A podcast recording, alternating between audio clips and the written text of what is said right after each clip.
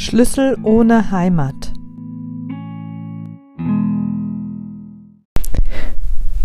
So sitze ich hier am Ende der ersten Staffel. Neun besondere Interviews habe ich geführt. Ich hoffe, sie haben dich genauso berührt wie mich. Die ganz individuellen Geschichten, die Wege nach Deutschland, der Umgang mit der deutschen Kultur und mit der Heimat, die ja, Gefühle, die das mit sich bringt, die habe ich sehr gespürt bei den Interviews und die haben mich sehr beeindruckt. Und ich darf hier sitzen in meinem wohlig warmen Zuhause. Mittlerweile ist es Zeit, den Ofen anzumachen und das Feuer knistert. Und während draußen in der Welt Kriege toben und weitere Menschen sich auf den Weg machen, ihre Heimat zu verlassen, darf ich hier sitzen und die Ruhe genießen, wenn sich der Abend niederlegt. Ich bin sehr dankbar, dankbar für die Geschichten, die wir geteilt bekommen haben, aber noch viel unendlich dankbarer, dass ich in meiner Heimat mit meinen Liebsten leben darf. Auf dieser Erde wohl leider keine Selbstverständlichkeit. Was nehme ich mit aus diesen ersten Folgen? Ich nehme mit, dass neben all dem Leid und all der Trauer um den Verlust der Heimat auch immer wieder Zuversicht mitschwingt. Hoffnung auf ein besseres Leben, berechtigte Hoffnung auf ein besseres Leben in Deutschland.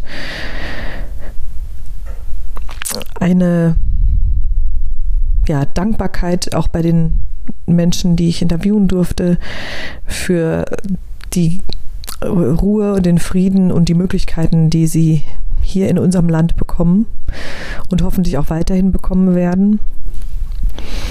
Ich nehme mit viele dankbare und positive Feedbacks dazu, dass dieser Podcast ein Stück weit dazu beitragen kann, eine Völkerverständigung hm, herbeizuführen.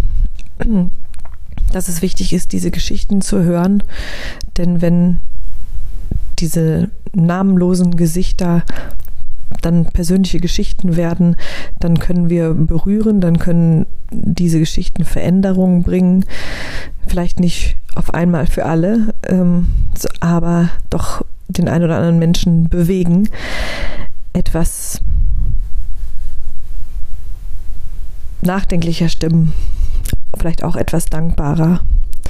Ich nehme mit, dass Sprache elementar wichtig ist die Sprache in dem Land zu lernen, in das wir kommen, in, in diesem Fall ins, ins, die deutsche Sprache zu lernen, um sich zu verständigen. Aber aus meiner persönlichen Erfahrung weiß ich auch, dass es neben der Wortsprache auch eine Sprache gibt, die neben den Worten läuft. Und auch die können wir als ähm, Einwohner dieses Landes wieder mehr, finde ich, herausholen, die Sprache des Herzens verstehen zu wollen, auch wenn die Worte oder Sätze nicht grammatikalisch richtig sind. Das ist der Beitrag, den auch jeder ganz persönlich leisten kann, nicht zu verurteilen, wenn Fehler passieren, ähm, in der sprachlichen, auf der sprachlichen Ebene gesehen. Es geht ums Verstehen wollen ähm, und das können wir auf jeden Fall, wenn wir mit dem Herzen sehen.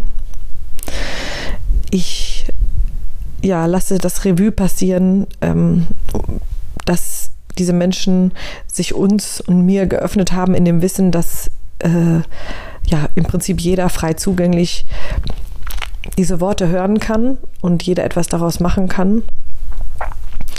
Ähm, ich wünschte mir, dass noch viele andere Leute äh, sich da diesen Podcast anhören. Es sind jetzt im Stand heute knapp 300 Downloads und das macht mich natürlich auch ein bisschen stolz.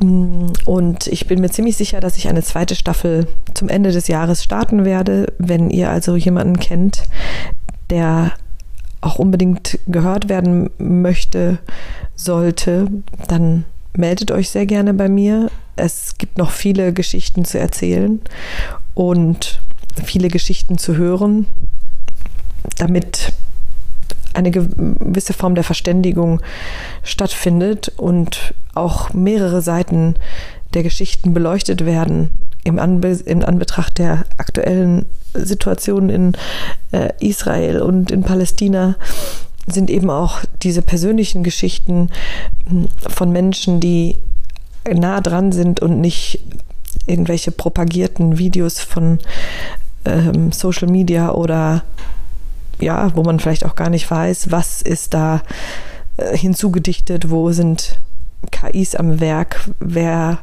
welche Algorithmen steuern da welche Texte oder welche Zugänge.